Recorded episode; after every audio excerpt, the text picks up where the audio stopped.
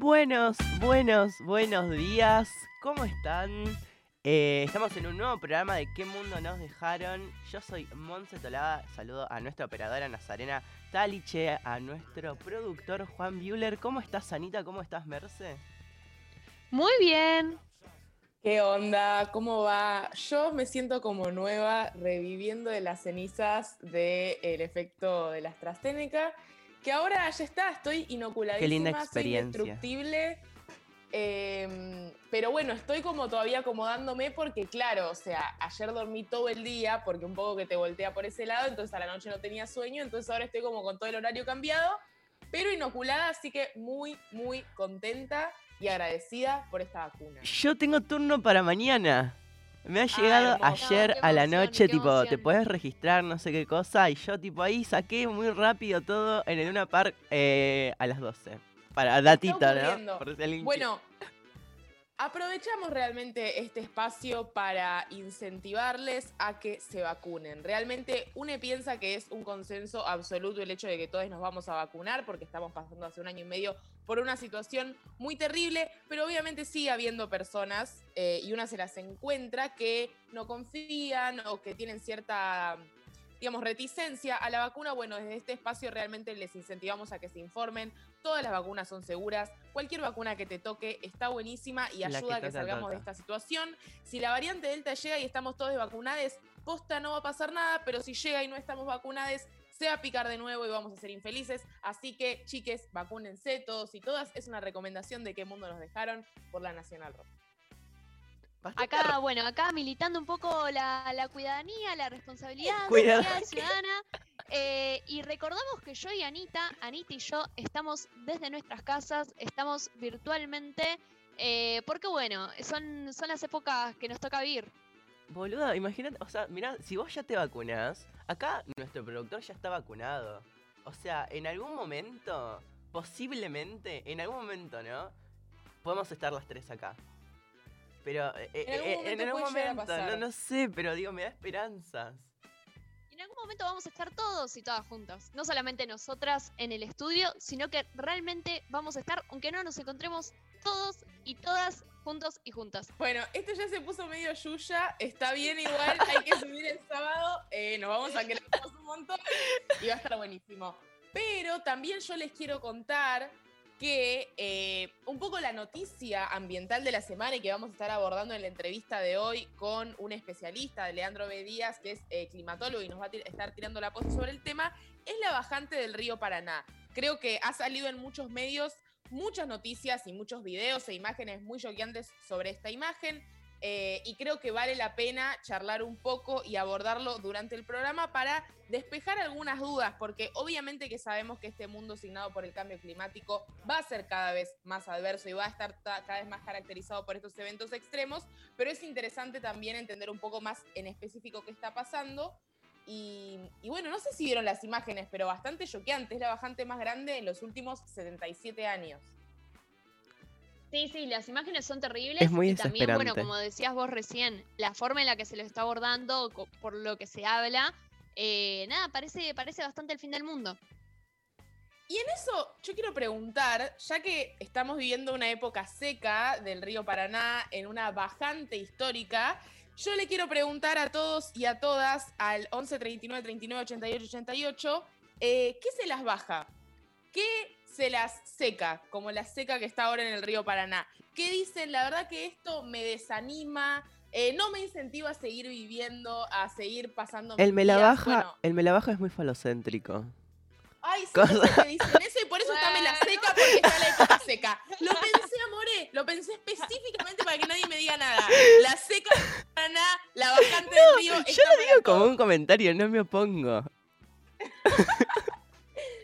Em, Yo ahí, yo ahí un poco, y, y en relación a lo que decías vos antes con el tema de, de, bueno, que hay que ser responsables, hay que vacunarse, algo que a mí me la baja, me la seca, es esa, ese concepto de vibrar alto. No estoy diciendo la positividad, ¿eh? No estoy diciendo energías positivas, eh, buena onda. Estoy diciendo esa cosa de, de vibrar alto como un concepto que te hace inmune no solamente a enfermedades, sino a cuestiones.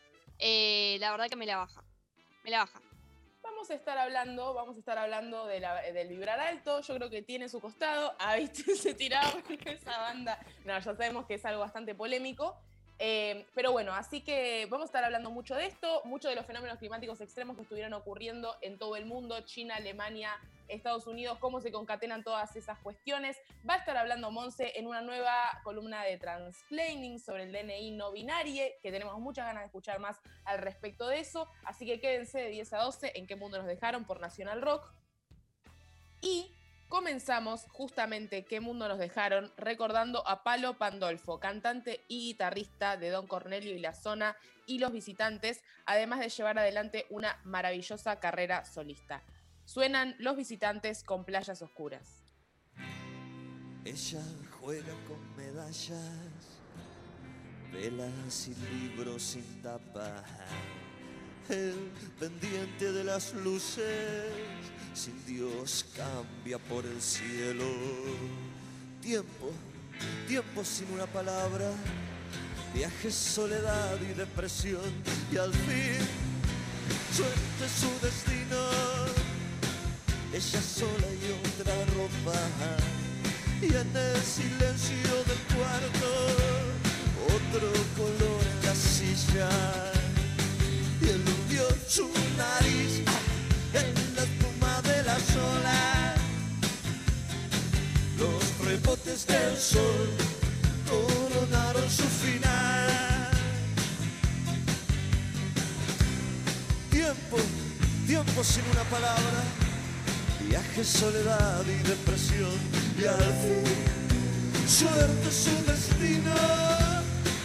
Ella sola y otra ropa en el silencio del cuarto otro color en la silla y eludió su nariz en la espuma de las olas. Los rebotes del sol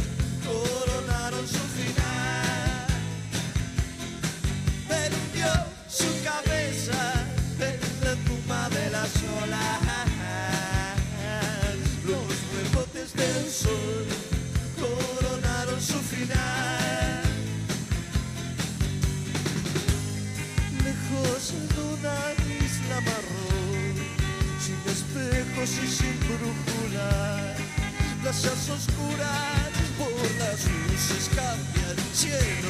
Y eludió su cabeza la espuma de las olas.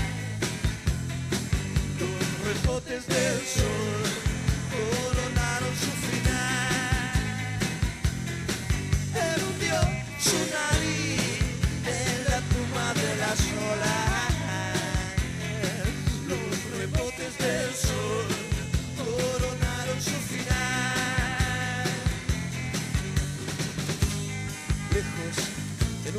isla marrón, sin espejos y sin brújula, plazas oscuras, por las luces cambia el cielo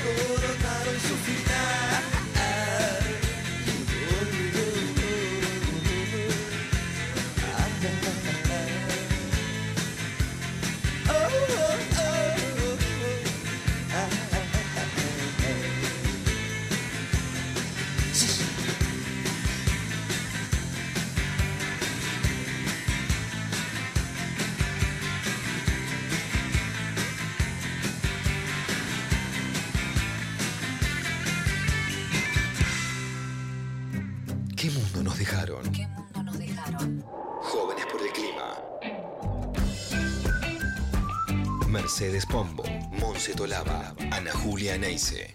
Sábados, de 10 a 12. 93.7. Nacional Rock.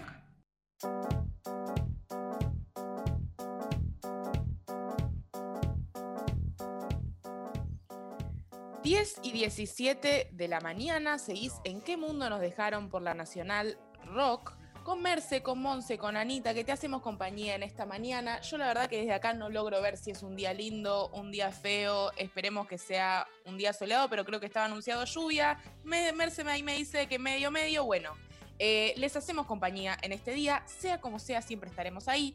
Eh, y ahora vamos a hablar un poquito de las noticias de esta semana. Sí, este programa viene cursi, estamos tirando esas cosas. Full Yuya.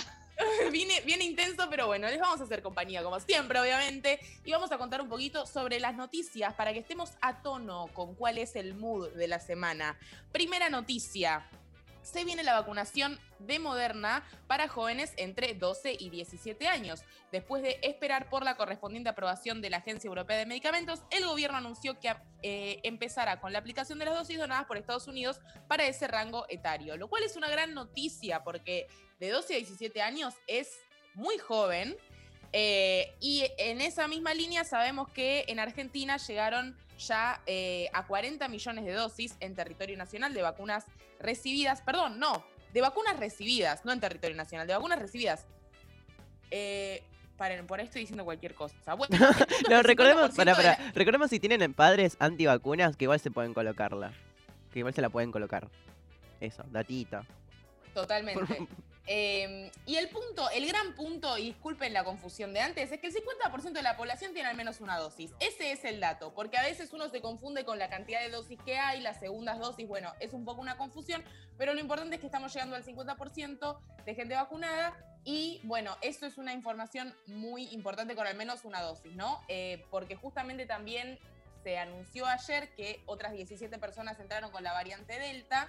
Entonces estamos en una especie de carrera contra el tiempo, ¿no? Cuanto más nivel de vacunación llegue a haber, eh, digamos, mejor vamos a poder enfrentar esa variante que eventualmente se sabe va a entrar. Sí, Y la vacuna de Moderna es de una sola dosis, ¿no? Tengo entendido que sí. Mm. Tengo entendido que sí.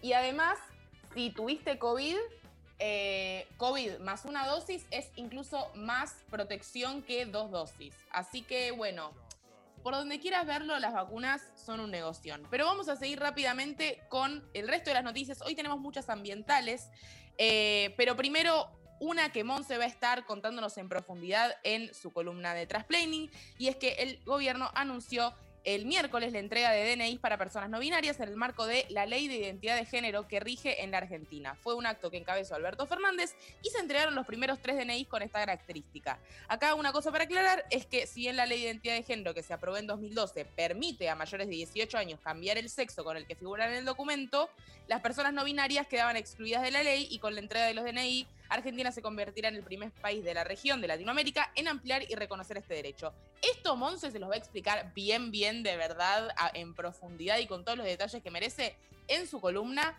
eh, así que por eso tranqui. Pero ahora nos vamos directo a las noticias ambientales porque el mundo está conmocionado y cada vez hay más cosas que están ocurriendo.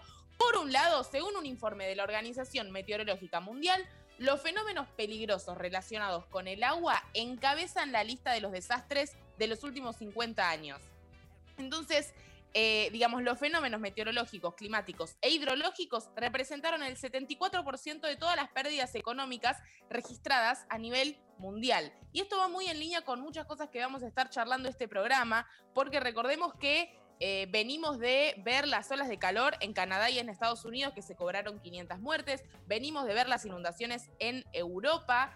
Eh, que se han cobrado 200 muertes y decenas de desaparecidos. Ahora también se le sumaron las inundaciones en China, que ya lleva 51 muertos eh, y varios desaparecidos. Y todo esto nos empieza a generar esta cuestión de, bueno, efectivamente, cuáles van a ser las consecuencias del cambio climático, entendiendo que todavía no estamos en una situación de, digamos, lo que la comunidad científica advierte como que está pasado del límite de calentamiento global. O sea, vieron que el Acuerdo de París, siempre decimos, dice, bueno, tenemos que intentar que el calentamiento global no suba más allá del 1,5 grados en relación a los niveles preindustriales. Bueno, eso no pasó todavía. Todavía seguimos en la safe zone. Pero aún así, el cambio climático ya empieza a mostrar esta, estos fenómenos que son muy preocupantes y muy peligrosos, y eso nos hace pensar hacia dónde estamos yendo. Porque si incluso en la safe zone pasan estas cosas, y para pensar qué va a pasar cuando no se cumpla, como parecería que está pasando ahora, el Acuerdo de París. Sí, y por eso también vamos a estar hablando de adaptación, porque siempre, siempre se aborda desde el lugar de mitigación, que es muy importante, es decir, cómo frenamos esto que está pasando en términos de eh, disminuir eso que hace que el cambio climático vaya en aumento, eh, que bueno, que es eh, lo que implica mitigar. Pero por otro lado, lo que se viene diciendo también, justamente el 1.5, que es a lo que se aspira como la mejor situación posible, también acarrea consecuencias y son consecuencias que requieren justamente que las sociedades se adapten, que haya una serie de políticas públicas que ya prevean ese tipo de consecuencias, como bueno, por ejemplo, ahora estamos en una pandemia y hay una serie de cosas que se pueden hacer para que la situación sea no tan grave eh, sobre las poblaciones al mismo tiempo de, bueno, evitar las pandemias. Así que vamos a estar hablando un poquito de eso, de qué implica la adaptación.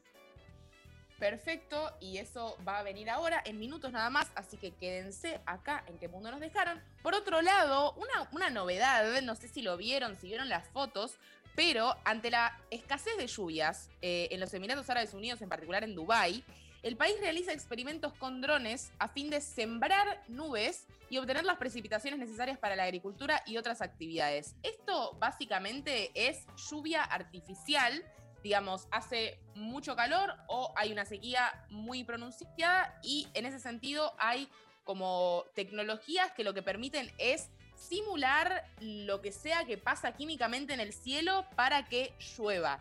Lo cual es una locura y nos, nos vuelve a hacer pensar en esto que siempre abordamos en este programa respecto a cuál es el límite de la tecnología, eh, ¿realmente vamos a poder como dar vuelta este lío metiéndole mucha tecnología? Simultáneamente vemos en los Juegos Olímpicos de Tokio que hay como una especie de dibujo de drones hermosos que uno dice, amor, esto me encanta. Si la tecnología es esto y me olvido que existe el cambio climático, me encantan estos fuegos artificiales con drones y cómo se hace un planeta. Bueno, si no vieron esas imágenes, recomiendo que las vean porque la verdad son muy interesantes. Y para ir cerrando, quiero contarles que hay una decena de focos de incendios que provocan la quema de 20.000 hectáreas desde julio en el oeste de California. Hasta ahora, solo el 15% ha sido contenido por las brigadas de incendio. En el oeste de Canadá, más de 5.700 personas recibieron una orden de evacuación y más de 30.000 están bajo alerta por los incendios forestales. En Siberia, los incendios forestales llevan arrasadas más de 1,7 millones de hectáreas y en Argentina esta semana se produjeron focos en el delta de Entre Ríos y Córdoba, que ya fueron sofocados y no se registran ahora incendios activos. Pero también es importante, además de las inundaciones, además de las olas de calor, eh, también seguir la cuestión de los incendios, que sabemos que es otra de las consecuencias em, y, es otro de los fenómenos que vimos muy presentes el año pasado aquí en Argentina, eh, relacionados a bueno, este avance del cambio climático, aunque obviamente tiene muchísimas otras causas también. Y, particularmente en, en esta situación de sequía de la bajante del río Paraná, es un tema a seguir con mucha atención. Así que esas fueron las noticias de esta semanita. Ahora vamos a estar charlando de todo mucho más en profundidad. Yo tengo muchas ganas de escuchar la columna de Transplanning, tengo muchas ganas de escuchar más sobre adaptación al cambio climático. Así que quédate acá de 10 a 12 en qué mundo nos dejaron. Bueno, nos vamos a escuchar un tema. Eh, ¿En qué mundo nos dejaron? Compartimos lo último de Chita. Me encanta, me encanta, lo último. lo que hace conmigo. Siento miedo de soltarte y no volverte a encontrar. Mi amor no se comparte, yo no te quiero prestar.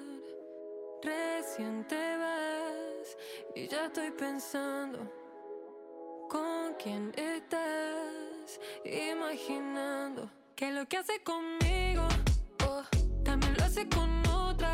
Ah, baby, yo no consigo uh, de pegarme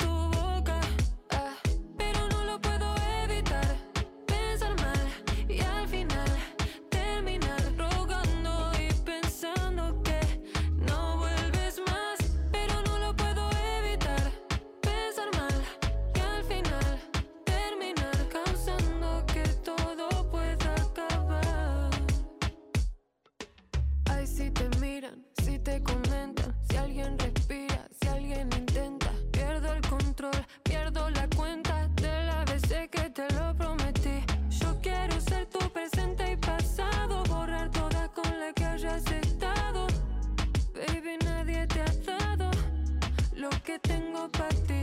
Yo quiero ser tu presente y pasado, borrar lo que de mí te hayan contado. Dime si alguien te ha dado todo lo que yo te di. Recién te vas y ya estoy pensando con quién estás, imaginando que lo que hace conmigo oh, también lo hace con otra. Ah, baby, yo no consigo. Uh,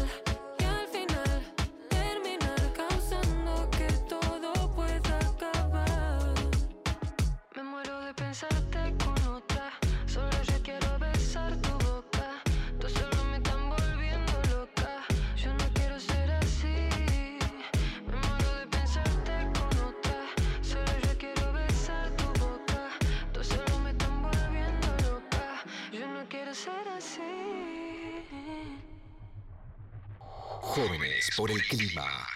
Estamos en Instagram. Nacional Rock 937. Hace 20 años aparecía un disco bisagra en el rock nacional. Jessico. Babasónicos. Este domingo, en Divino Tesoro, Jessico. Especial 20 años. Con material de archivo. Todo sobre el diseño de tapa con Alejandro Ross. Testimonios de la banda. Gustavo Iglesias, técnico de grabación. Referentes del rock hablando del impacto de Jessico en su obra. Jessico, especial 20 años. El Divino Tesoro. Con Pablo Mileo y Agustino Escobar. Domingo, 8 a 10. Nacional Rock. Todos fuimos. Todos somos. Todos podemos ser. Y un día comenzó una pandemia por el COVID-19 y aprendimos que es necesario el esfuerzo de todos y todas. En la pandemia de los siniestros viales también. Cuidémonos entre todos y todas. Bajemos la velocidad. Soy Alba Sáenz de Conduciendo Conciencia para Nacional Rock. Yo me comprometo con la vida.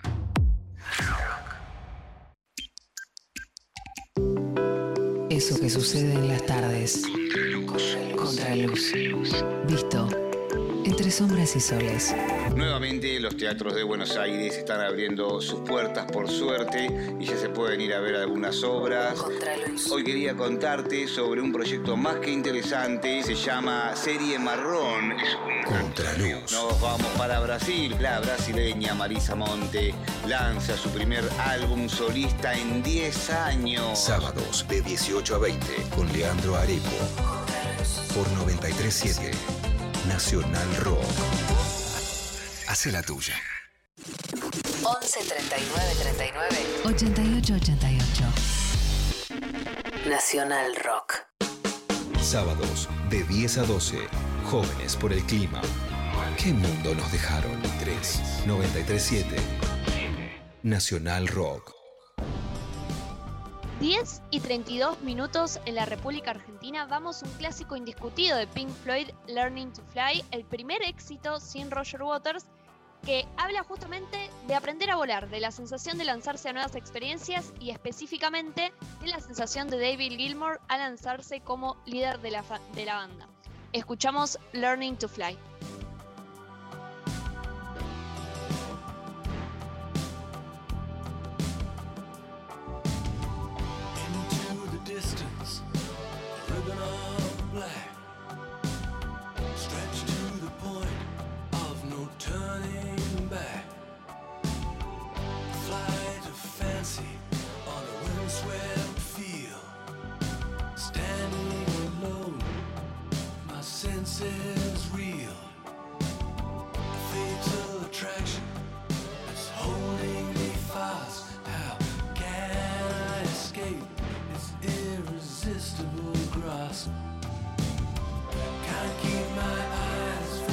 sun.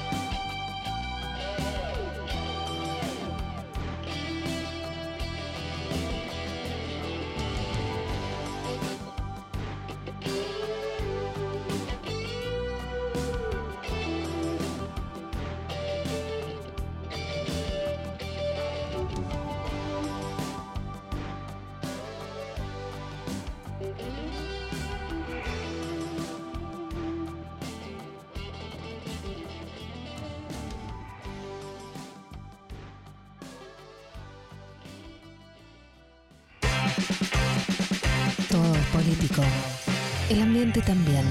El desafío que tenemos por delante es de una magnitud de carácter colosal y la gran crisis no es ecológica, es política. Columna de política y ambiente por Merce Pombo. Siempre muy politizada, muy, muy, muy de izquierda, demasiado, demasiado. Bueno, como siempre, las aperturas de este programa son increíbles. Y hoy vamos a hablar de un tema que ya adelantamos y que tiene mucho que ver con algo que se viene, viene también viendo en redes sociales, estas imágenes muy fuertes de catástrofes. Bueno, en las últimas semanas eh, vimos, por un lado, que también lo charlamos en este programa, las olas de calor que afectaron a Canadá y Estados Unidos, que también produjeron eh, muchísimas muertes, eh, una situación terrible en términos humanitarios.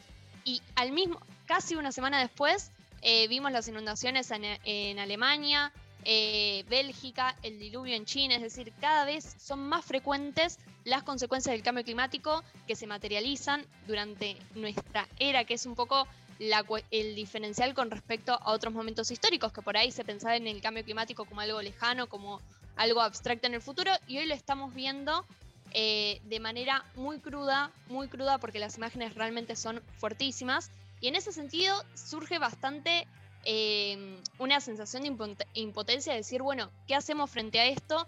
¿Qué es lo que tenemos que de alguna manera militar? Porque entendemos que difundir cosas horribles que nos están pasando quizás no ayuda tanto.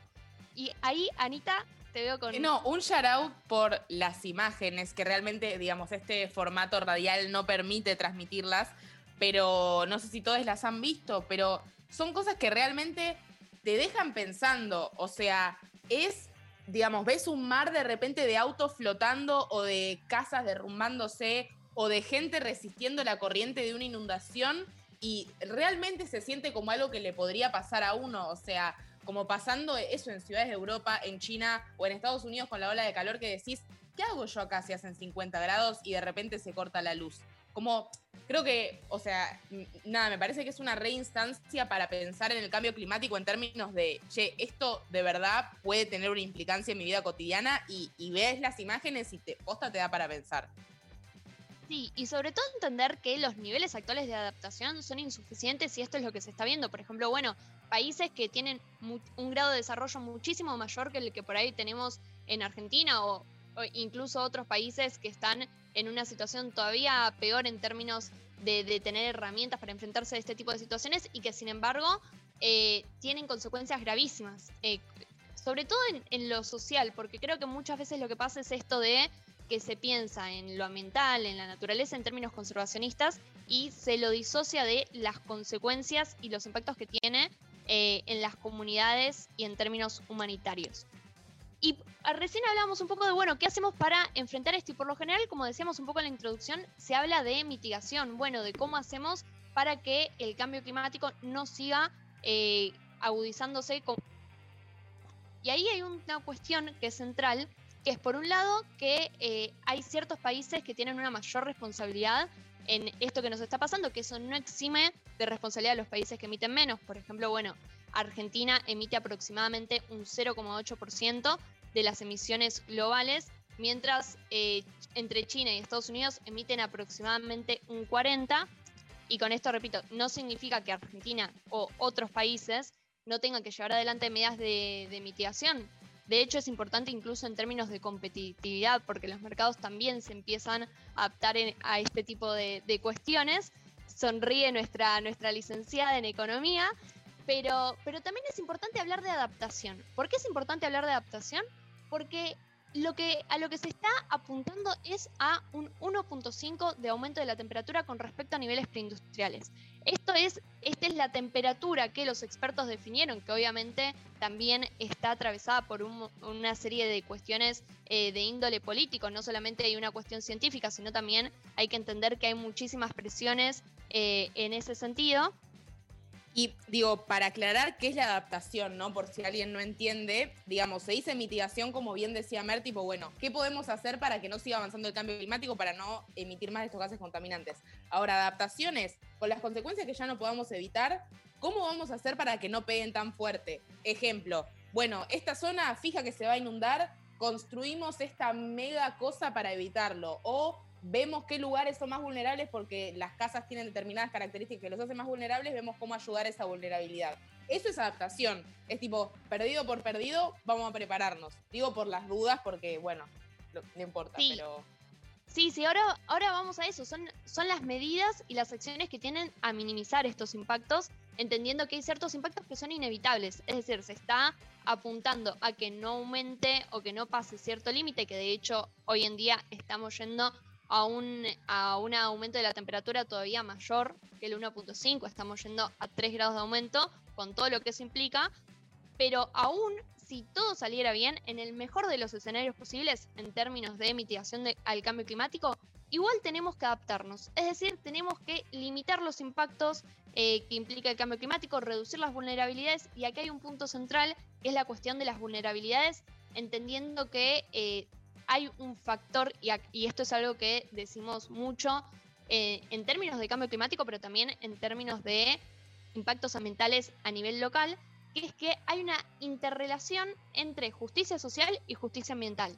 Bueno, eh, cuando hablamos de adaptación, esta relación se explicita muchísimo, de hecho, en los informes del IPCC, que es este panel eh, intergubernamental que dice eh, que hace evaluaciones de cómo estamos con respecto al cambio climático, que reúne muchísimos estudios y que es de alguna manera la voz más autorizada en términos de cambio climático, dice explícitamente que reducir la pobreza y la desigualdad es una medida de adaptación en sí misma. Es decir, que hay, un, hay una cuestión central que tiene que ver con en este momento histórico, con todas las dificultades que estamos atravesando a nivel global, buscar disminuir las desigualdades no solamente al interior de los países, sino también entre países, y esto incluso está contemplado en, em, en los tratados internacionales. En, eh, eh, por ejemplo, bueno, hay una cuestión, un principio fundamental que es el principio de responsabilidades comunes pero diferenciadas, y a partir de este principio, los países centrales se comprometieron a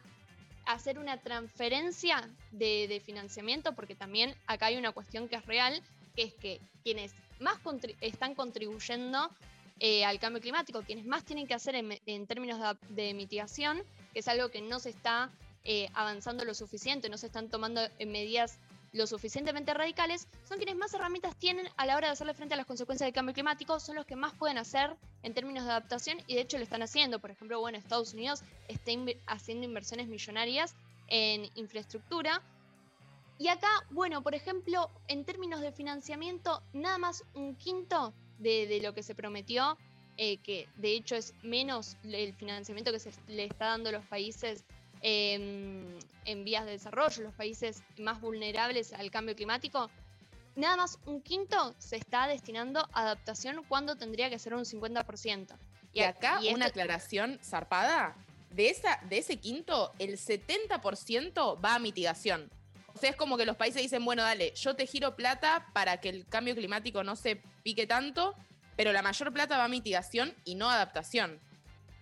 Y esto tiene que ver, bueno, justamente con que es una transferencia de fondos que no tiene, eh, justamente a la cuestión central de todo esto es que las injusticias históricas de los países centrales o los países que más están beneficiando de esta situación, de repente también empiezan a afectar esos mismos países porque somos eh, todos parte de un mismo ambiente, así que esas transferencias para mitigación están, pero cuando hablamos de adaptación, cuando hablamos de hacer que las poblaciones se vean menos afectadas por estas consecuencias en otros países, ahí un poco empieza eh, a haber problemas que de hecho yo lo asocio... Ratas lo resume bastante y yo lo asocio eh, muchísimo a lo que está pasando en términos de, la pandemia, que hay algunos países que tienen más vacunas que la cantidad total de su población que tienen un excedente de vacunas, mientras hay países que todavía no, tienen, eh, no llegaron a vacunar ni a porciones mínimas de su población, por específicamente, bueno, especialmente en África, pero no solamente en África, eh, nuestro propio país, mientras hay países que ya hicieron todo eso, eso de tirar los barbijos arriba, que igual ya sabemos que no salió bien, eh, hay, hay, países que están muy, en etapas muy poco avanzadas de la vacunación. Entonces, esta, esta lógica de la comunidad internacional trasladándola a cambio climático realmente es muy preocupante. Y aquí hay una cuestión, y con esto voy cerrando, que, que me parece también importante evaluar, que es que cuando se habla de adaptación, por lo general los, que se toman como beneficiarios son los sectores históricamente más postergados porque son eh, los que son más vulnerables frente a este tipo, tipo de consecuencias. Cuanto menos recursos se tiene, eh, incluso en términos edilicios, eh, más difícil es hacerle frente a este tipo de cuestiones. Pero también ahora quiero hablar de un concepto que es bastante importante, que es el de adaptación elitista. Pero antes vamos a escuchar un audio. Hola, mi nombre es Juan Pablo Sierra, soy activista climático de Colombia y actualmente me desempeño como codirector de la organización juvenil Pacto por el Clima. Asimismo, soy participante activo de la Red Juvenil Latinoamericana y Caribeña Unite for Climate Action.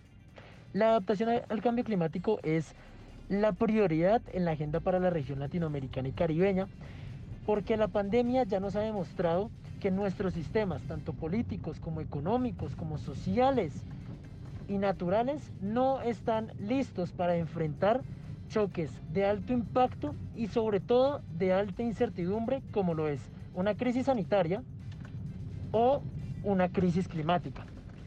La adaptación ya no es más una discusión del futuro, es una discusión del presente, porque actualmente nuestra región se está viendo directamente afectada por inundaciones, por el incremento de la temperatura, y por todos los factores que de allí se desprenden. Por eso necesitamos actuar ya. Tenemos que cambiar el foco de las discusiones en las negociaciones climáticas internacionales y que pase de hablar tanto de mitigación y hable mucho más de adaptación. Y a esto va ligado un tema muy importante que también debería ser prioridad y son las pérdidas y daños. ¿Qué es lo que ya tenemos que tener en cuenta para reparar porque no nos logramos adaptar con tiempo.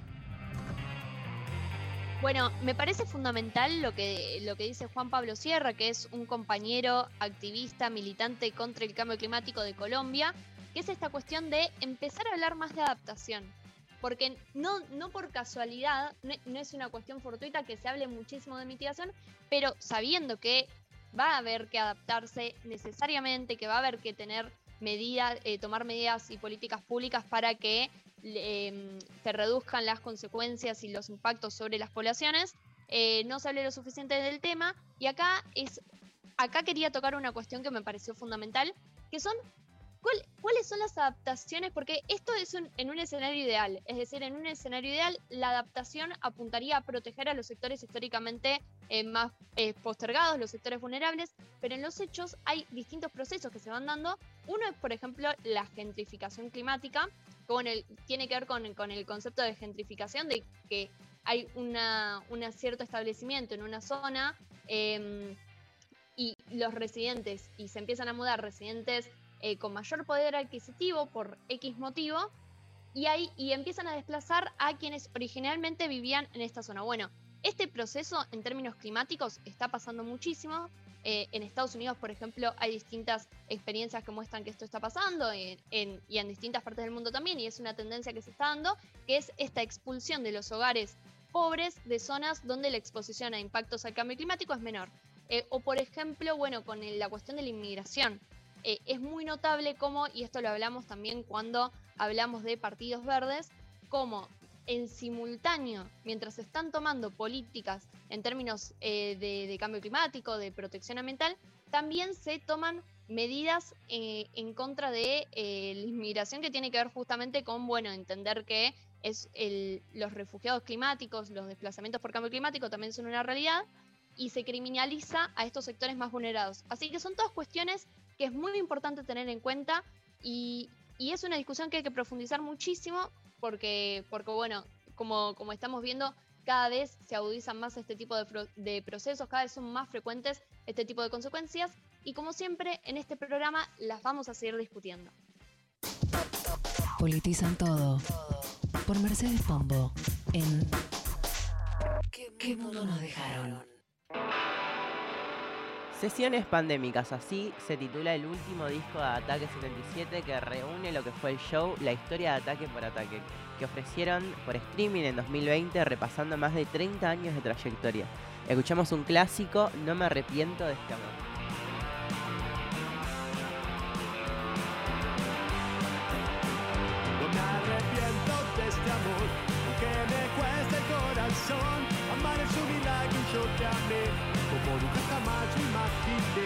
Imaginé. Quiero arrancarme de tu piel, de tu mirada, de tu ser.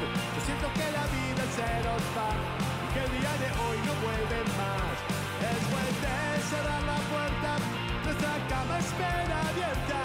La locura apasionada del amor. Y entre un te quiero y te quiero, vamos remontando al cielo. Y no puedo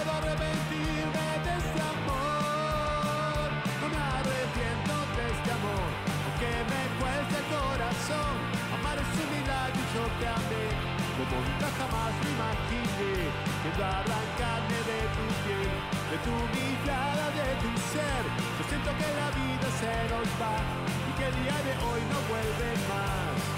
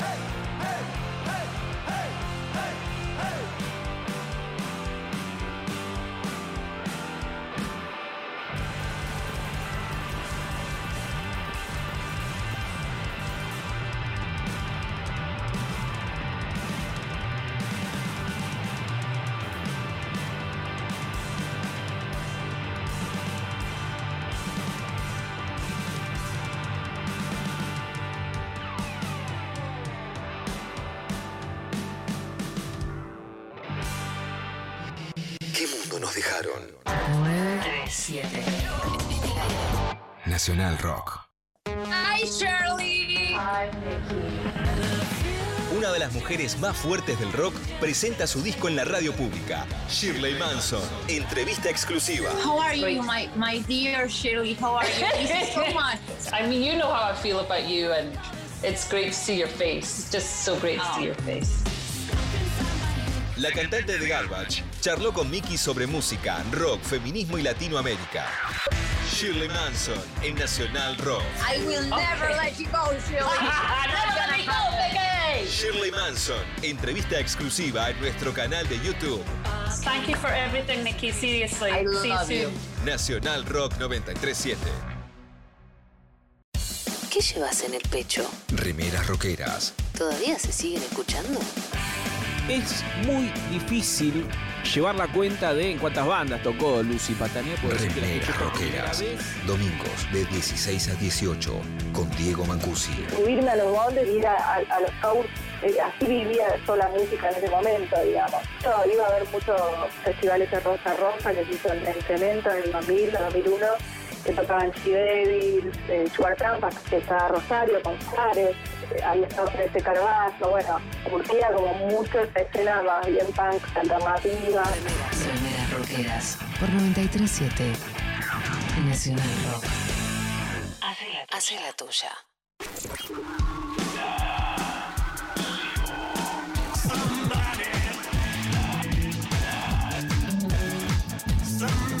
Esta vida, ¿qué sentido tendría?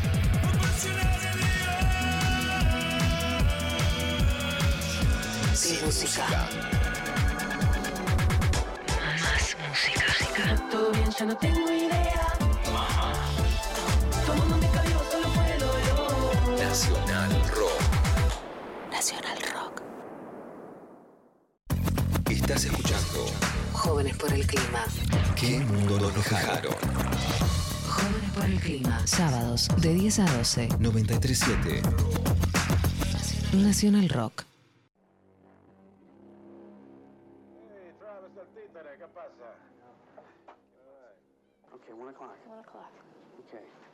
See you tomorrow.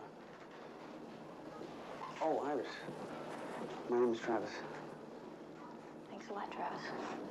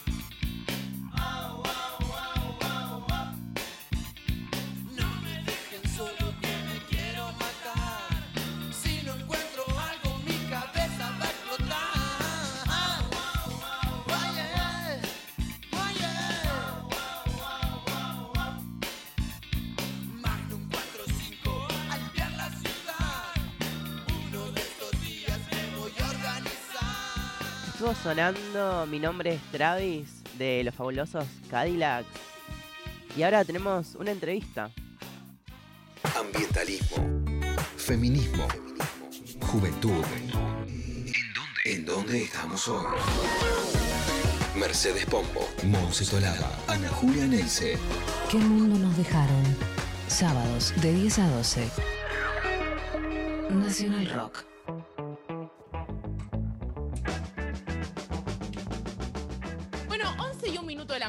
En qué mundo nos dejaron por la Nacional Rock, seguimos escuchando hasta las 12 y recordá que podés mandarnos al 11 39 39 88 88 ¿Qué te la baja como la bajante del río Paraná? ¿Qué te la seca como la sequía que hay en este momento en esa región? Eh, yo tengo para decir algo que es que lo vengo pensando y iba para otra consigna del programa, pero puedo readaptarla.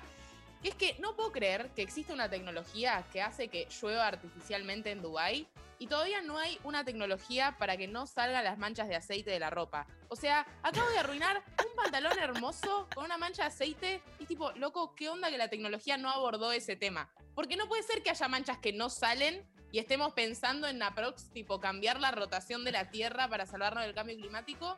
Y la verdad, esas son cosas que me la bajan, que uno dice, Yo te, quisiera, yo te quisiera dar una solución. Eh, existe, una vez la vi, no me acuerdo, eh, pero llegó un mensaje. Lo puedo buscar en YouTube, en YouTube, en YouTube está todo. Llegó un mensaje de eh, Gastón que dice: A mi novia se la baja que le desenchufen el celular. A mí me la baja tener muchos pelos en el cuerpo porque me da fiaca afeitarme y no me gustan. De nada, abrazo, gran programa.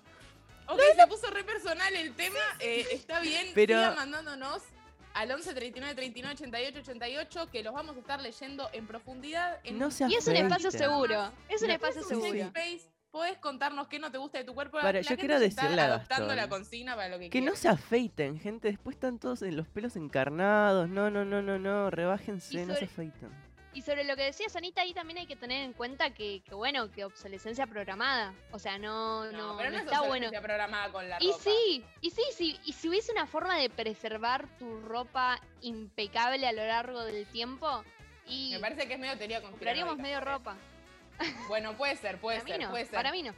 Pero vamos a, a la entrevista de hoy porque recordemos que el río Paraná registra una bajante histórica, la mayor en los últimos 77 años, y las imágenes son realmente impactantes. Está trayendo numerosas consecuencias en, por ejemplo, la comercialización de granos para la exportación, eh, por ejemplo, para la generación de energía eléctrica y también para la provisión de agua potable, porque de hecho el gobierno nacional pidió limitar el, el consumo de agua en siete provincias, entre ellas Misiones, Corrientes, Formosa, Chaco, Santa Fe, Entre Ríos y Buenos Aires.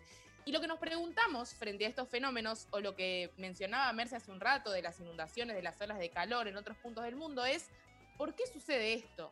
¿Se puede adjudicar al cambio climático? ¿Tiene que ver con la deforestación del Amazonas? Bueno, para charlar sobre todo esto estamos con Leandro Díaz, que es doctor en ciencias de la atmósfera, lo que se conoce más comúnmente como meteorólogo o climatólogo, y es investigador de CONICET en el Centro de Investigaciones del Mar y la Atmósfera. Hola, Lean, ¿cómo estás? Hola Ana, ¿cómo están? Eh, bueno, eh, para empezar las quería felicitar porque me parece muy importante ¿no? que existan este, este tipo de espacios donde se puedan discutir estos temas ambientales y dedicarles un espacio y que no sean solo mencionarlos unos minutitos y muy al pasar. Te agradecemos por ese agradecimiento. Como siempre, nuestros invitados están en línea con lo que es, eh, bueno, darle manija a este programa que es tan importante y es tan central y queremos que haya más espacios al respecto en los medios de comunicación. Y entonces, para empezar, Lean, te queríamos preguntar, ¿qué está pasando en el Paraná?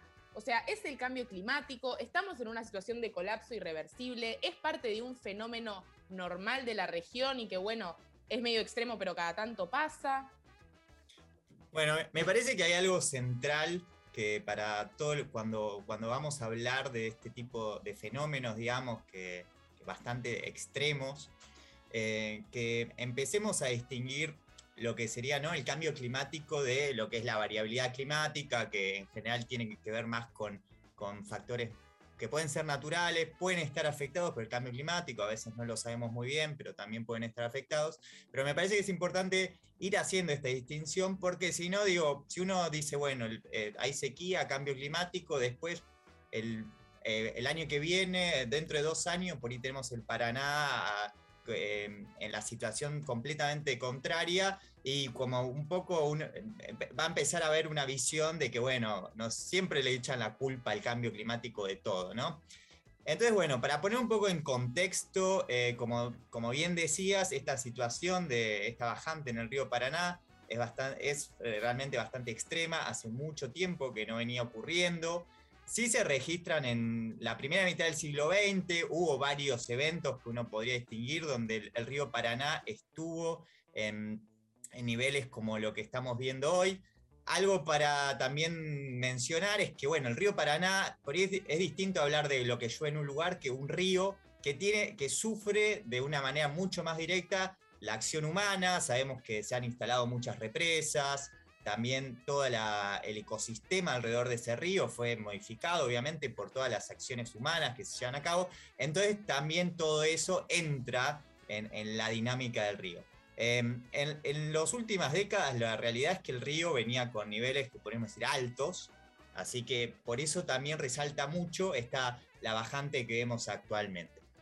Eh, algo por ahí como para poner en contexto, eh, cuando hablamos de, lo que pasa en el río Paraná, por ejemplo en Rosario, en realidad tenemos que pensar más cómo está lloviendo en la cuenca alta de ese río. Este río es un río que a diferencia de, por ejemplo, los ríos de montaña, no, depende del deshielo en, las montañas, sino que depende de las lluvias en, en la parte, especialmente lo que es la cuenca alta del río Paraná, el río Paraguay, el río Iguazú, que está más en las zonas tropicales. Para que se, eh, para que se una idea, en esas zonas, hoy, si uno mira lo que son eh, las lluvias de los últimos seis meses o 12 meses, la en la cuenca del río Paraná, más o menos el 30% del área está en lo que se denominaría una sequía excepcional, el 30% en una sequía extrema y el 20% en una sequía severa. O sea, prácticamente toda la región está eh, experimentando una sequía muy extrema, eh, viene lloviendo muy poco, en general las lluvias en esa zona son más en el verano, en la, en la, parte, en la parte más cálida del año, y bueno, el, el último verano llovió poco, en el invierno sigue lloviendo muy poco, y venimos arrastrando ya muchos meses donde eh, hay un déficit de lluvia eh, bastante prolongado. Una situación similar es lo que está pasando en, en la parte, en la cuenca del Paraguay, donde, bueno, si por ahí recuerdan, en, a fines del año pasado, septiembre, octubre, había bastan- algunas noticias que nos mostraban, por ejemplo, en Asunción, que tenían el río en una, en una situación que podríamos más o menos pensar similar a la que, vemos hoy en, en Rosario. Así que es algo que, bueno, no es, ya lo veníamos viendo, veníamos registrando que estaban eh, los ríos, que estaba lloviendo muy poco en esa región y que venían, eh, digamos, eh, era una situación que veíamos que se estaba desarrollando y que cada vez íbamos a tener menos agua. Claro, y, acá una pregunta, ¿tiene algo que ver esto con, por ejemplo, la deforestación del Amazonas, esa noticia sobre que la situación del Amazonas está cambiando un montón y de repente en vez de eh, absorber dióxido de carbono está casi que emitiendo, eh, digamos, la impermeabilización de los suelos genera también que se pueda eh, profundizar la situación de sequía arriba abajo? Bueno, eh, ahí ha- habría que hacer una dis- distinción entre dos cosas, ¿no? Para empezar, digamos, atribuir directamente a este evento puntual, ¿no? Que en principio es un evento puntual, donde tenemos una sequía extrema, a la deforestación del Amazonas, no sería, por lo menos no hay ningún trabajo que lo haya hecho y que, que haya demostrado eso. Eh, así que no, no sería, digamos, algo, sería muy apresurado decir algo muy especulativo y por ahí con poco sustento. Me encanta Sí. porque es re científico eso, tipo de, bueno, no hay un estudio que lo haya demostrado y nosotros como locos queremos echarle la culpa a alguien, queremos que sea la deforestación, pero bueno, es verdad que hay que ser eh, rigurosos y rigurosos en estas cosas, ¿no? Sí, yo ahí si quieren le- lo, lo que tienen, como ya lo creo lo venían mencionando en algún momento, mencionar a, a lo que es el IPCC, ¿no? El, el principal, digamos, eh, organismo que se encarga del tema.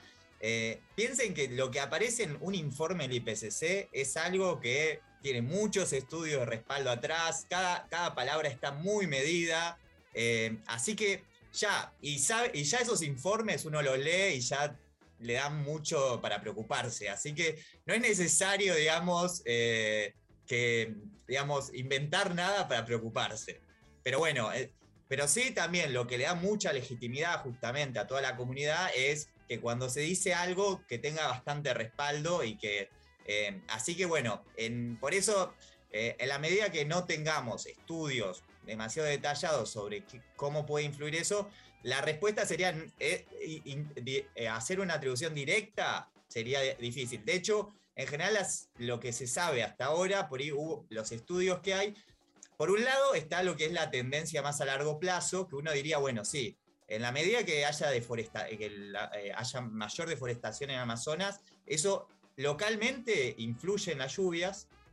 Ahí, bueno, creo que algo que por ahí no, no lo estoy diciendo directamente, pero bueno, está un poco implícito en esto, que eh, es importante porque justamente mucha de la humedad que llega a esas, a la, digamos, a la cuenca del, del río de la Plata, a la cuenca del Paraná, tiene que ver justamente con la humedad que viene de la selva, ¿no? Entonces, eso eh, sí hay ahí una, una conexión directa.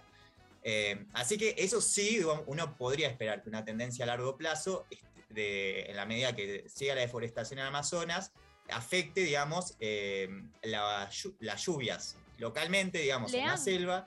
Sí, Sí, discúlpame, no, por ahí, porque me puse a pensar con esto que decís, otras hipótesis por ahí cae dentro de lo mismo de algo que todavía no hay lo el suficiente sustento para afirmar, pero otras hipótesis que estuvieron circulando también tenían que ver con la sojización como una posible causa de, de, bueno, de, de este proceso que se está viviendo en la, y esta bajante extraordinaria del río Paraná. ¿Se puede establecer un vínculo entre el proceso de sojización en la Argentina y, este fenómeno? Bueno, eh, en realidad hasta lo que se sabe por el momento y lo- los estudios que hay, en realidad eh, uno puede también pensar en lo que tiene que ver con los cambios del uso del suelo más a nivel local, digamos, que eso eh, tendría que ver con eso.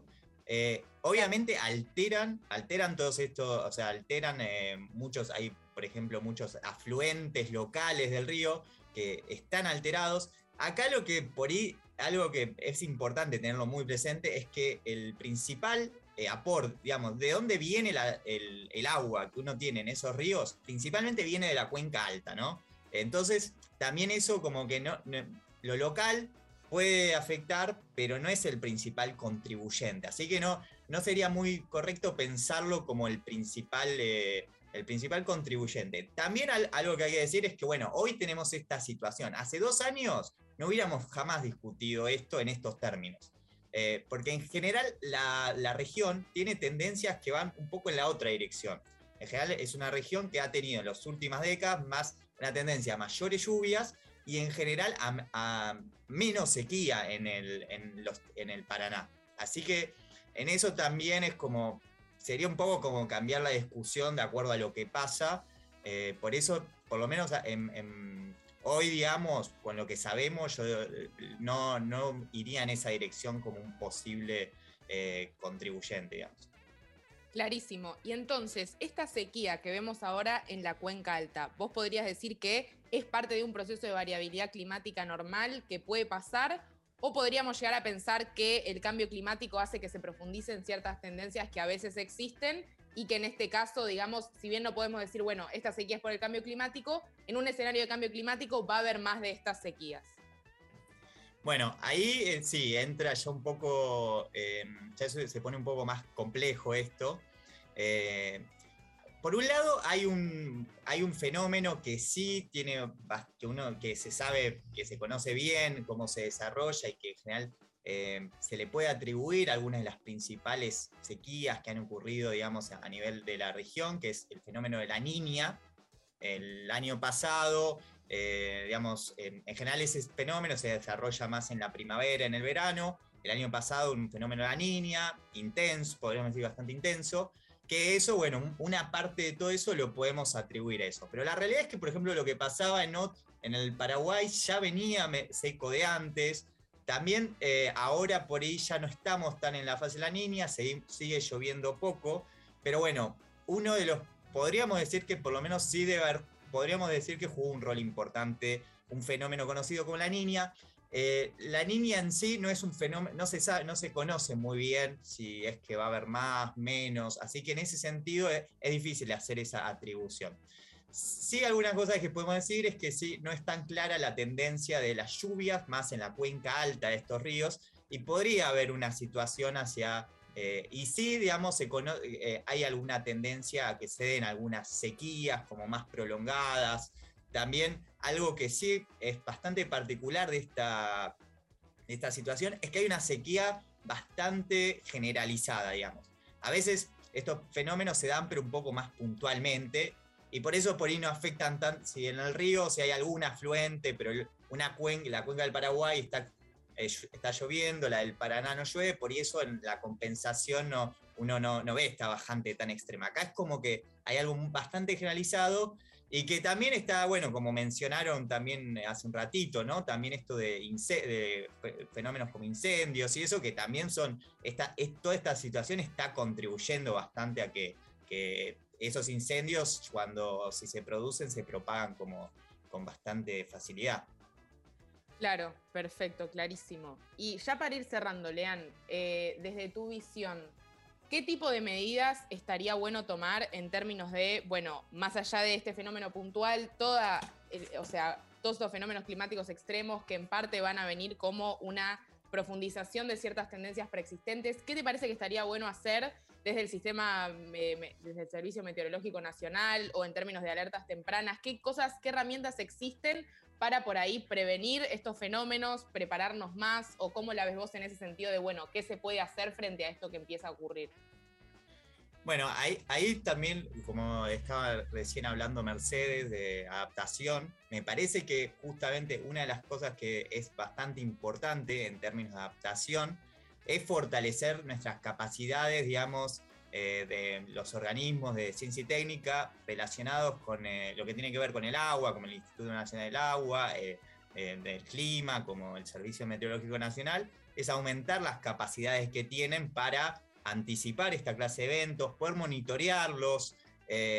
Ahí alguna de las cosas así rápidamente que uno puede pensar. Primero, obviamente, estos, estos, estos organismos tienen presupuestos bastante bajos para la tarea que tienen a cargo, considerando que Argentina es un- uno de los países, de los 10 países con mayor superficie del mundo. Así que imagínense que la tarea que tienen este tipo de organismos, imagínense la cantidad de ríos que hay, la, diversidad de climas que, tenemos en, nuestro país, así que tienen una tarea muy grande cuando tienen, si uno lo compara con países de, de otras partes del mundo, tienen muchísimo menos personal, eh, tienen mucho menos desarrollo territorial, uno de los problemas que tienen estos organismos es que están muy centralizados en, en Buenos Aires y también eso por ahí hace que no puedan dar unas respuestas tan efectivas. Entonces, bueno, todas las medidas que eh, ayuden para fortalecer las capacidades de alerta temprana, eh, fortalecer lo que se conocen como servicios climáticos, que tienen que ver justamente con poder anticipar esta clase de eventos, poder generar eh, unas respuestas a esta clase de eventos. Esto no son eventos que, como decíamos, por ahí uno no los puede anticipar con demasiado tiempo, pero en la medida que se van evolucionando, algo como una bajante, un río, es algo que se puede ir monitoreando y debería haber respuestas en anticipación a eso. O sea, eso también desde, desde el Estado tiene que haber una mayor inteligencia, digamos, unas mayores capacidades para poder dar respuestas que sirvan para anticiparse. Bueno, él es Leandro Díaz, es doctor en ciencias de la atmósfera, eh, lo que se conoce también como meteorólogo o climatólogo. Te agradecemos muchísimo, Lean, por haberte pasado por el programa y por habernos dado información tan certera respecto a este fenómeno de la bajante del río Paraná. Bueno, muchas gracias a ustedes. Jóvenes por el clima. Estamos en Twitter. Nacional Rock 937. Estamos escuchando Humanidad, lo nuevo de Richard De Coleman. lunes a viernes, de 9 a 11, Eddie Gabenco, Floral Corta y Juan Manuel Carg te hacen la mañana. Porque el video de Humanidad lo hicimos con Lisa Cerati. Trabajar con Lisa fue también pensarlo a Gustavo desde otro lugar, ¿no? Y fue muy lindo tener la sensación de él aprobando esto que estábamos haciendo, ¿no? Y Mucha data. lo último que le dije fue, tu viejo estaría or- orgulloso. ¿viste? Por 937 Nacional Rock. Hace la tuya. Crear.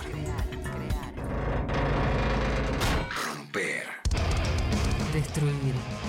Construir. 937. Nacional Rock. Subí que te llevamos. La Casa Rodante. Sentate en el acompañante. La casa rodante. Domingos de 14 a 16 con Frankie Dando. La casa rodante.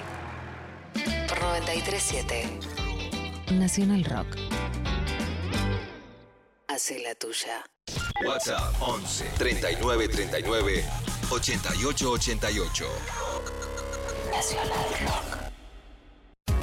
Todo se puede terminar mañana. Y todo puede empezar hoy. Hoy, hoy. Mercedes Pombo, Monse Tolaba, Ana Julia Neise. ¿Qué mundo nos dejaron? Sábados de 10 a 12. 937. Nacional Rock.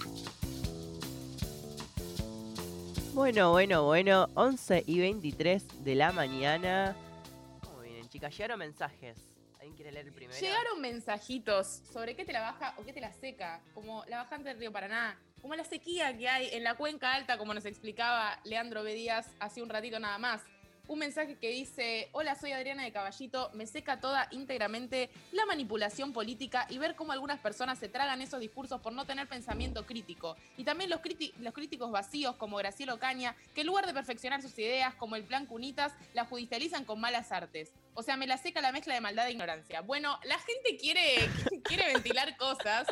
Eh, se puso intenso el tema. Era tipo algo más sencillo, gente. No, no, igual en este contexto sabemos que que te la baja es una consigna que puede, que puede ir para Bueno, acá, hay una. muchos lados. a- acá hay una que dice: Antes de la pandemia me la bajaba a besar a alguien con olor a cigarrillo. Ahora, tres puntitos. Tres bueno, puntitos. nadie, no, nadie besa ahora con COVID.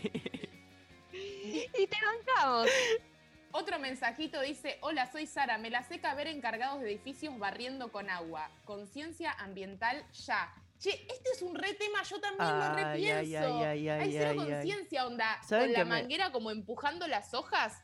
Yo entiendo que, tipo, tampoco sí, sí, cómo- sí. o sea, no te voy a explicar yo cómo limpiar la vereda, pero hay una cosa como de, de derroche de agua bastante notable, ¿no? En ese, en Sí. ese ¿Saben? Yo me di cuenta ayer. Bueno, de ayer hecho, empecé a reflexionar. Uy, perdón. Perdón, eso de hecho está regulado. La cuestión Apa. de, de ¿Sí? dejar- Ah, de claro, no se la puede- manguera- no se pueden lavar autos con la manguera. regulaciones locales, no es ley suprema de la nación, pero esa co- cuestión de dejar eh, la manguera funcionando, viste, irte y que chorree todo el agua y en un momento deja de limpiar porque ya se limpió la vereda y el agua sigue fluyendo. Yo me di cuenta ayer y me puse muy mal. eh, quiero decir, quiero aclarar esto, me puse muy mal, reflexioné, que me lavo los dientes en la ducha. Mientras me estoy duchando. Esto es muy grave, es muy grave, ¿Es ya grave? lo sé. Es muy grave No, porque ¿por te estás lavando los dientes mientras la mientras eh, sale agua. Pero Pero adentro de la ducha. te Claro. estás como bañando mientras. No, pero digo, hay que, hay que eh, minimizar el tiempo al máximo. Hay que ahorrar agua, chicos. Bueno, ahí se abre otro debate, que es qué pasa con hacer pis mientras te estás duchando. Uy, uy. Indignada con eso, chicos, relajen. O sea, realmente No, no, no. relajen, no Pero pasa digo, nada. realmente pensemos en eh, el tiempo que, emplea, eh, que, que ocupa lavarse los dientes multiplicado por la cantidad de veces que nos bañamos y la verdad que entras en una de las acciones individuales. Porque estamos yendo para la banquina. Estamos yendo para la banquina. Retomo un poco, retomo un poco, no, una, una cosa que me la bajé que dijo, eh, que dijeron en el primer mensaje, es esto de, de, de la opinología. Como la gente que opina de cosas, como que ya no importa que, que si. Como, de- bueno, recién entrevistamos a Lea, no importa si sos del CONICET, si de repente medio que caíste ahí, o, o lo Medio que que sea, caíste como esta cuestión de Coliseo. lo, la opinología por, por opinar. Cosa que hacemos Sí, sí. muchísimo, cosa que hacemos muchísimo. Bueno. pero bueno, me empieza a molestar. ¿Saben algo que a mí me la baja muchísimo, muchísimo? A ver, contanos. Es que eh, esto de tipo, no puedes opinar eh, si sos cis heterosexual. Y yo no siendo cis heterosexual, va, ta- tal vez heterosexual. Gracias, Mon. Pero, digo, es como, no sé, es muy. Ya, ya quedó. Eso fue muy. ¿cuándo- ¿Qué? ¿2018? Diciendo de las pías Sí, únicamente posta, podemos hablar del aborto legal. Como. Sí, o, o esa cosa como de, no sé, como de una especie de, sí, de, de no poder opinar y también de que se pasa para el otro lado y las personas pensando, tipo, dándole 700 vueltas a su identidad, como, como medio diciendo, che, pero está bien si sos cis heterosexual y podés ser un cis heterosexual que contribuya a la sociedad como con una postura copada. Tipo, no es que sos cis heterosexual, sos mala persona. Y si no, fíjate si te cabe algo. Es como raro, ¿no? Se generó un poco eso, obviamente, en un nicho súper minoritario, ¿no? Hippie de eh, Capital Federal. Pero bueno, también existe. Sí, obvio, pero también, o sea, no solamente de, de ese nicho hippie, sino también de eh, las personas que no son cis heterosexuales y están constantemente diciendo, bueno, y, y después caen en una de los scratches y. bah, ya- Bueno, ya vamos a estar hablando un poco de eso. Vamos a estar hablando un poco de eso. ¿Cuándo vamos a hablar de eso? En la columna de. Ah, vamos a hablar de eso en la columna de transplaining de quédense. cancelación. Bueno, voy a hablar de cancelación. Son las 11 y 28 y vamos a escuchar Fantasma de las, fuerzas subterráneas y volvemos con transplaining.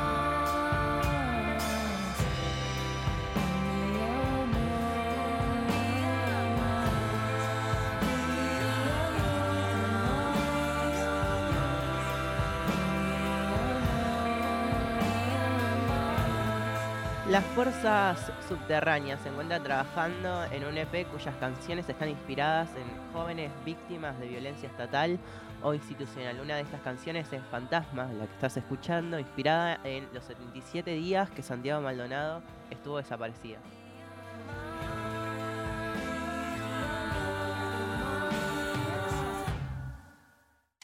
¿Cansade de varones que no saben nada y explican todo? Un poco de transplaining a una sociedad heterosexual que nada sabe de brillos, mariconadas y resistencia. Transplaining. Por Monse Tolaba.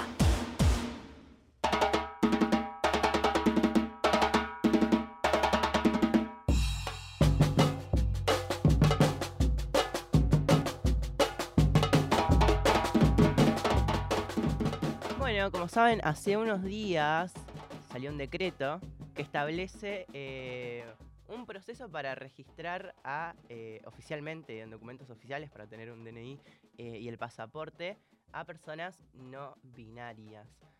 Recordemos que, bueno, en Argentina existe la ley de identidad de género ya hace, hace- hace varios años, desde 2012, eh, que establece que, bueno, establece en, realidad un, un- concepto, lo define, que es el de identidad de género. Eh, básicamente se guía por la autopercepción de las personas y no habla en términos binarios, o sea, no dice que eh, las personas tenemos derecho a eh, reconocernos en los términos en los que lo plantea el sistema binario, o sea, no únicamente habla de personas trans que pasan de ser eh, auto asignadas al nacer varón y se autoperciben mujeres y, o asignadas al nacer mujeres y, auto, y se autoperciben eh, varones y que puedan hacer su cambio registral, sino que habla de eh, una vivencia interna, ¿no? de cómo vivimos el género eh, de manera subjetiva. Bueno, básicamente hasta, eh, com- bueno, como sabemos cómo son las instituciones y, la interpretación que hacen esas instituciones eh, se hace de manera binaria, aunque en la ley de identidad de género nunca habla en términos de varones o mujeres. Eh, ha- hace unos años eh, empezaron a ver, em, bueno, personas que, bueno, yo, yo creo que una vez conté como todo el procedimiento cuando hice el DNI. Primero vos tenés que ir al registro civil a hacer tu rectificación de la partida de nacimiento para después hacer el DNI, básicamente. Son dos pasos. Em, básicamente hay personas no binarias que hace unos años fueron a hacer la rectificación de la partida de nacimiento y eh, como querían poner en la casilla sexo su identidad autopercibida, que no era ni varón, no era ni mujer, em, y podían poner no binario, no definido, etc., un montón de, cosas, feminidad travesti, por ejemplo, em, ese proceso se eh, judicializó. Entonces empezaron a haber precedentes en donde la justicia eh, fallaba a favor de esas personas y se modificaba la rectificación de la partida de nacimiento, pero, pero eh, después, en el momento en el que esas personas iban con su partida de nacimiento rectificada a hacer el cambio de eh, el DNI, pasaba algo que ustedes dirán, ¿qué, qué, qué- qué- qué carajos? O sea, literal, en el sistema únicamente, ah, bueno, no, no que carajos, pero digo, es como, eh, es una cuestión de, de- de- de la, de la computadora de dos clics, que solamente Como había una opción... cosa burocrática de la compu nada más. de la compu. Había como tipo solamente la casilla M o la casilla F.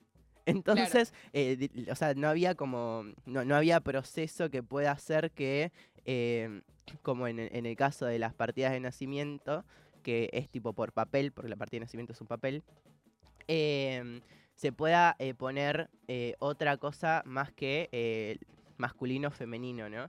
Básicamente, nosotros, nosotros, nosotros como país adherimos a un convenio provisional de aviación civil internacional y a un convenio relativo al tránsito de los servicios internacionales y eh, a, a una organización de aviación civil internacional que, eh, nada, una vez eh, adherimos a un documento de esa organización que contiene eh, como detalle muy, muy, muy específico, muy técnico, eh, para garantizar la seguridad integral de los documentos de viaje de lectura mecánica en la cual se identifica la zona reservada al sexo. eh, que es obligatorio. Mm. O sea, e- ese, eh, esa normativa internacional establece que la casilla sexo es obligatorio en los documentos eh, oficiales de identificación.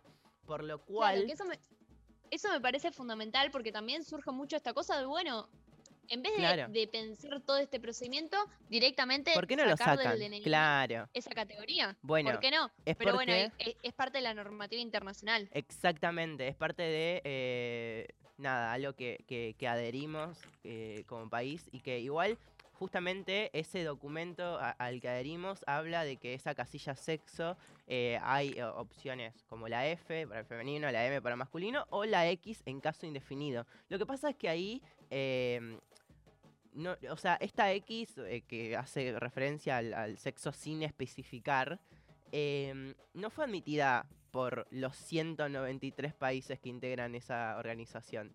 Entonces hay complicaciones Ah. ahí, por ejemplo, para eh, qué pasa si hay un pasaporte con eh, la letra X en la casilla sexo, que, eh, no sé, no puede entrar igual, tipo eso, qué sé yo, eh, las personas también, no sé, abiertamente homosexuales no, no pueden entrar a Rusia también. Entonces, como que digo, países que están medio heavy en cuestión de diversidad, como que tampoco es que Claro. puedes pasar. Pe- Pero lo que empieza, a, a mí lo que me sorprende es que empiezan a aparecer trabas que no tienen que ver nada más con una cuestión ideológica, sino también con una cuestión estrictamente burocrática de, Total. de el sistema no me lo toma. Bueno, y ahí, sí, sí, sí, la computadora no me da la opción. No me lo tomo, viste, cuando vas a hacer un trámite es como, perdón, bicho, el sistema no me lo toma. Bueno, es literalmente eso, pero con algo súper estructural. Bueno, eh, básicamente el reclamo de eh, los colectivos eh, no binarios eh, de hace muchos años ya es eh, esto de que vos puedas en la casilla donde dice sexo o no poner nada o poner tu identidad autopercibida, ¿no? Em, y eh, básicamente, bueno, eh, ha habido precedentes como la rectificación de las partidas, pero era necesario, o sea, más de 1.200 personas desde ese momento hasta ahora han hecho la rectificación de la partida de nacimiento y han caído en un vacío legal en donde no tienen un documento oficial, básicamente. O sea, son personas que no tienen DNI. Esta, em, esta medida viene justamente a eh, garantizar eh, el derecho a eh, básicamente tener una identificación, o sea, eh, estar eh, en estándares eh, legales. Em, y me parece que, bueno, acá surgen, bueno, muchas, eh, en, en estos días surgieron como muchas eh, cosas, por- muchos reclamos. ah, también hubo un sector que obvio estuvo como muy, eh, que la caracterizó como una ampliación de derechos, que creo que, digo, eh, al final del día es como lo que nos eh, da la sensación y justamente lo que es. Pero ha habido muchos, eh, muchas críticas en relación a eh, como una cuestión que Digo, yo escribí una nota para el Grito del Sur si quieren ir a leerla, de paso tiro el chivo, pero como cul- eh, culpando al gobierno de como no, no querés eh, eh, sentarte a hablar con los colectivos no binarios que justamente están, no, no salen por fuera de eh, reclamo de que su identidad autopercibida se inscriba dentro de los documentos oficiales cuando esos documentos siguen estándares internacionales y por lo tanto exceden a eh, la voluntad de, eh, de- Argentina y que justamente, digo, se contrapone incluso con la ley de identidad de género, pero tenemos que seguir esos estándares internacionales. O sea, la ley de identidad Pero de pará, no género... entiendo, o sea, ¿por dónde el reclamo, digamos, venía de la comunidad re- no binaria reclamo- diciendo no, no nos sentimos identificadas con la X? eh, por, por una parte de la comunidad no binaria que no se siente representada por la X. Eh, Y Claro. que la propuesta ahí era, bueno, nosotros queremos poner nuestra eh, identidad autopercibida en el documento oficial. Sí, Merce. No, y ahí también hubo como una reacción muy fuerte de, de los sectores más conservadores Total. también. Porque, porque siento que en, en nuestro mundillo como que también se nos pierde que hubo una reacción desde ese lugar, siempre existen esos movimientos eh, reaccionarios, y ahí también surgen un montón de cuestiones que tienen que ver también con lo burocrático, con el tema, por ejemplo, de la jubilación, con un montón de cuestiones que son por ahí más Uy, y institucionales. eso es todo un debate que se desata a partir de esta medida, pero pasa que también incluso como que nos quedamos muy muy atrás en el tema eh, de, de- O sea, directamente se ha puesto eh, en duda si esto era una ampliación de derechos. Claro, Entonces, como que ya, lle- pa- pa- por lo menos a mí me alarmó muchísimo, porque no había gente como que discutiendo esa progresividad sino eh, y, generando sus críticas en el sentido de que esto es un, es un marco un precedente, abre un camino, eh, etcétera, sino directamente tachándola de una medida inservible. Entonces, eh, como que a mí, digo, por lo menos en esta nota lo que recalco eh, es algo que eh, también eh, plantea eh, Marce Gutiérrez en una nota que sacó en LATFEM, es eh, si tenía sentido, eh, en- en- si en algún punto tenía sentido reconocer eh, esa pluralidad de identidades en identificaciones oficiales que después no tienen validez cruzando las fronteras de Argentina. O sea, Claro. tengamos en cuenta que ya pasó que eh, las personas eh, no binarias, algunas que han hecho la rectificación de la partida de nacimiento, han caído en un vacío legal y no han tenido después el DNI. De hecho, lo que hace el gobierno argentino acá es garantizar que justamente esas personas accedan eh, a un documento oficial con eh, la nomenclatura X que no necesariamente tiene que representar y reflejar al 100% esa, esa identidad autopercibida, sino que justamente se, eh, se establece a partir de eh, este, esta normativa internacional. Y también esa especie de mediación, ¿no? De, de- garantizar derechos, digamos, fronteras adentro, pero también hacia el mundo, porque también debería ser un derecho para todos ciudadanos, todo ciudadano argentino, el hecho de poder entrar a otros países en base a la documentación que te da tu propio país, que esté en línea con cosas que ni entendemos como esa normativa internacional y que en definitiva, si se encuentran muchísimas trabas para que eso efectivamente ocurra, eso también es una vulneración de derechos, porque por tener una cierta eh, Total. identidad autopercibida, de repente no poder entrar a, bueno, entiendo que ahora igual hay países en concreto que no aceptan la X, pero digo, si fuera algo mucho más generalizado y no se inscribiera dentro de la X, ya sería un- directamente una imposibilidad total de viajar, y eso a mí también me parece una vulneración de derechos como de... Total, bueno, hay, hay eh, o sea, para mí son argumentos como bastante insostenibles lo que dicen como, eh, bueno, sí, igual total nosotros no viajamos, o sea, como que no es nuestra prioridad. Había una propuesta de ahí de, de tipo generar como un documento de uso interno y otro que después eh, en donde esté la X y que ese te permita viajar, o sea, tengamos en cuenta que el documento nacional identidad, que es lo que te da formalidad, eh, es vigente en todo el Mercosur y por lo tanto, eh, eh, de alguna manera es eso, o sea, sirve de uso interno como también, eh, por lo menos para garantizarnos la entrada y la salida a diferentes países, por lo menos del Mercosur. Em, y en ese sentido también está esta cuestión de em, como eso, o sea, la, la- había como diferentes también eh, reclamos de colectivos no binarios que eran migrantes, que recordemos que la situación de vulnerabilidad ahí es aún mayor. O sea, pensemos en las personas eh, argentinas que han hecho la rectificación, han caído en vacío legal y no tienen documento de identidad.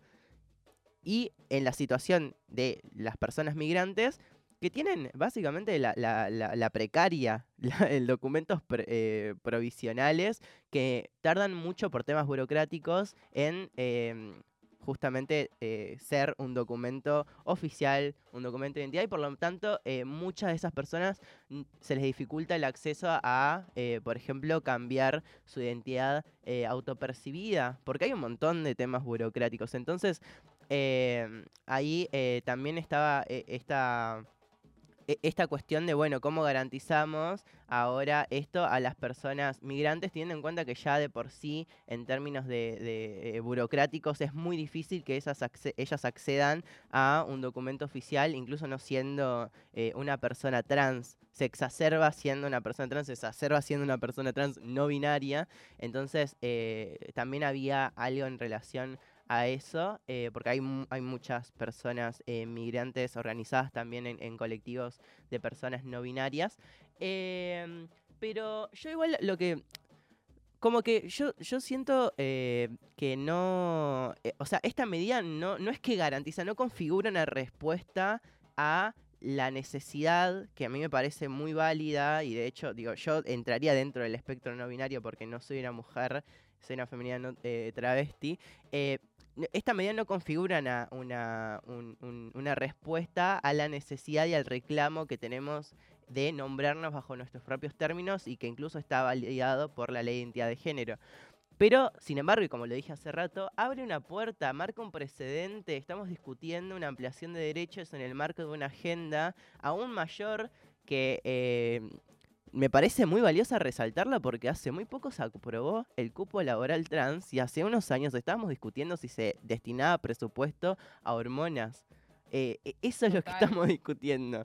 Entonces, me parece que en un contexto en donde hay eh, una inclinación a que eh, efectivamente, digo, nuestros derechos se vayan materializando de manera tal en que en este momento, digo, esa medida me parece que genera sí, cierto descontento, eh, pero que tenemos que ser eh, p- como propositivos, digo, generar esas discusiones eh, fructíferas y justamente aportar a que, nada, básicamente lo que estamos pidiendo se genere eh, en el marco de esa ampliación de derechos, digo, como, y, y se vaya materializando. Yo creo que hay todo un, un margen para que eso suceda, pero justamente esta medida es una, es una puerta de entrada. Ah, yo pensaba que querían eh, acotar algo más, entonces me callé. Básicamente, nada, esto. eh, a partir de, mm, de, de- de- de ese decreto tiene 120 días el RENAPER para, para eh, nada, establecer los procesos debidos y actualizar su sistema, básicamente para agregar la X en la computadora.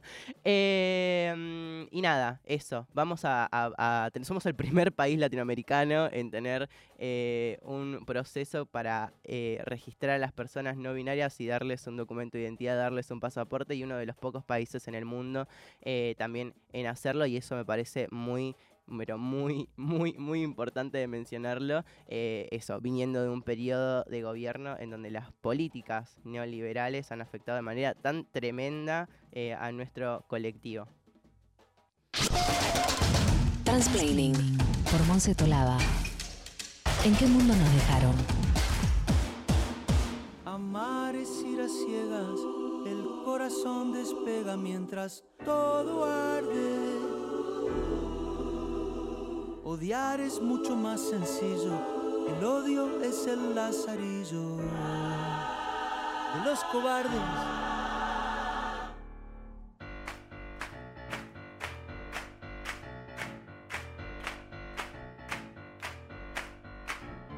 Armémonos, armémonos de valor, armémonos, armémonos de valor hasta los dientes. El miedo salió de su fosa y hoy amar es cosa de valientes. Amémonos, amémonos porque sí, amémonos.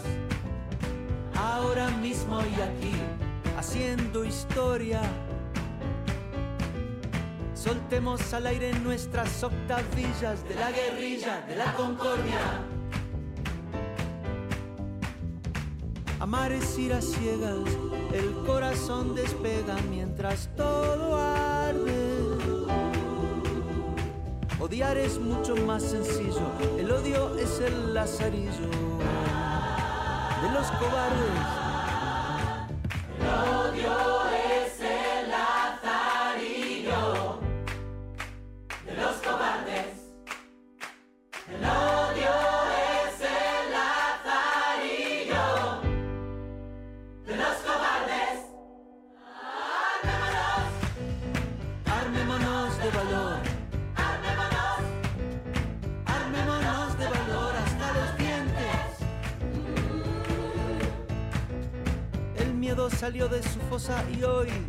amar es cosa de valientes.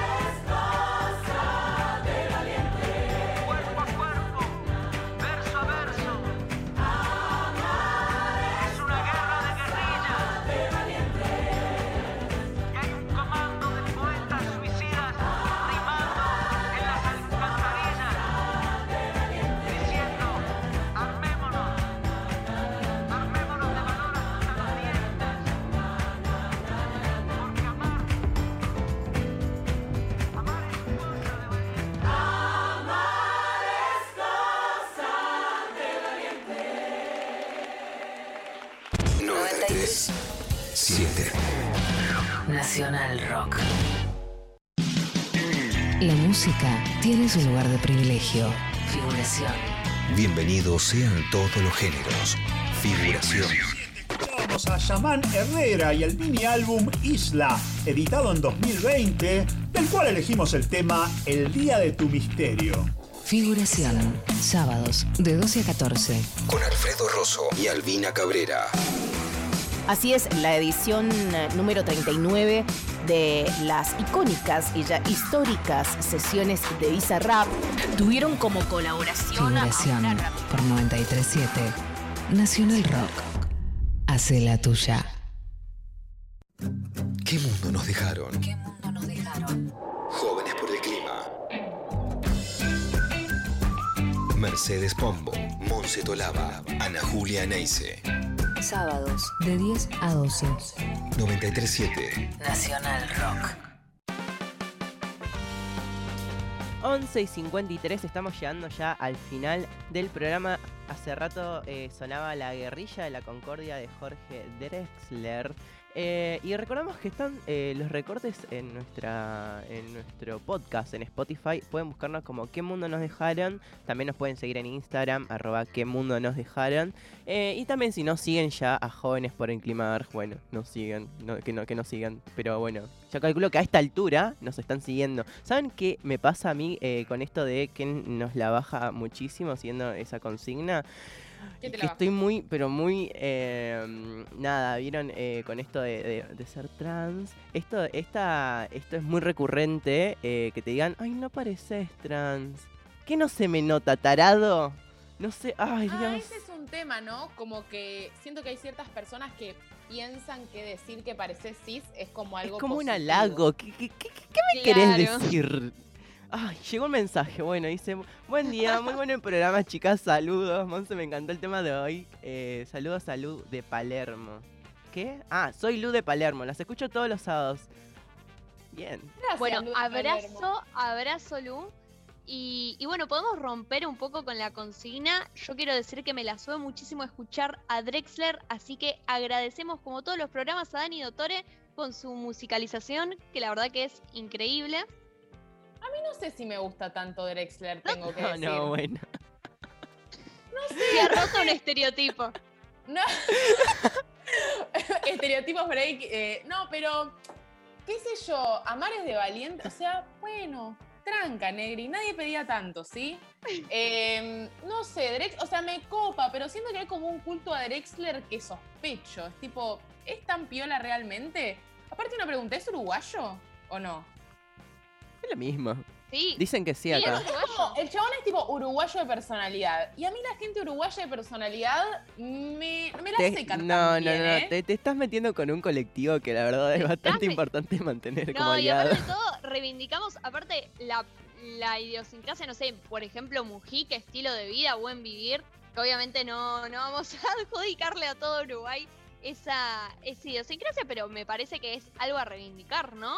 Desde Sí, el igual con estamos, Mujica Anita. hay un, hay un temita con Mujica, chiques, que todo bien, pero esa cosa como de, ay, él vive tan, de manera tan austera y tan sencilla, no como los corruptos de este país. Es como, bueno, Negri, Argentina tiene otra idiosincrasia, la política que es diferente, tranca, porque si no se, se genera ese culto como, como de lo antipopular de si acá fueran como Mujica, estaríamos diferentes. Y, anda, y no te gustaría Mujica tampoco si acá te hiciera pagar más impuestos. Entonces yo sospecho de la gente que ama tanto Uruguay y ama tanto Mujica. Bueno, Negri, bájale, ¿sí? Nos, nos levantamos con ganas de derribar eh, ídolos, porque esto, eh, recordemos que viene de mi comentario de qué lindo escuchar a Drexler un sábado.